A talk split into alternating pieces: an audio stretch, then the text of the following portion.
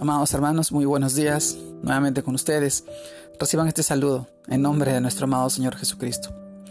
En este día, en esta oportunidad, quisiera poder compartirles esta reflexión y meditar en la palabra de nuestro, de nuestro amado Señor. Esta vez nos vamos al libro de Salmos, capítulo 147, versículo 2, la que nos dice, alaba Jehová, porque es bueno cantar salmos a nuestro Dios, porque suave y hermosa es la alabanza cuando todo lo que respire alabe al Señor. Es el tema de hoy día. Amados hermanos, yo te pregunto, ¿cuánto alabas al Señor? ¿Y cómo lo alabas al Señor?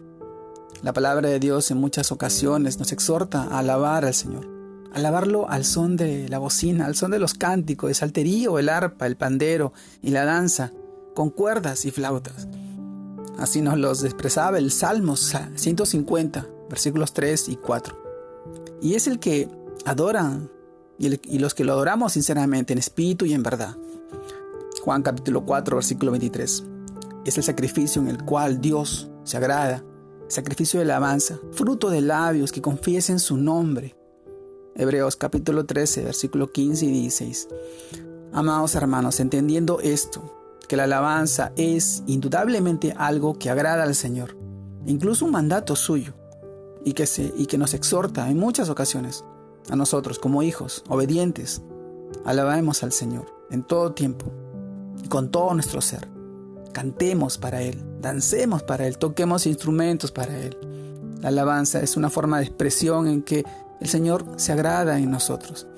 El Señor denota nuestra gratitud y continúa con nosotros en gracia, en confianza, en gozo en Él estado en el que debemos permanecer día tras día, cada día, pues confiamos en aquel que hizo los cielos, la tierra, el mar y todo lo que en ellos hay, que hace justicia a los agraviados y da pan a los hambrientos.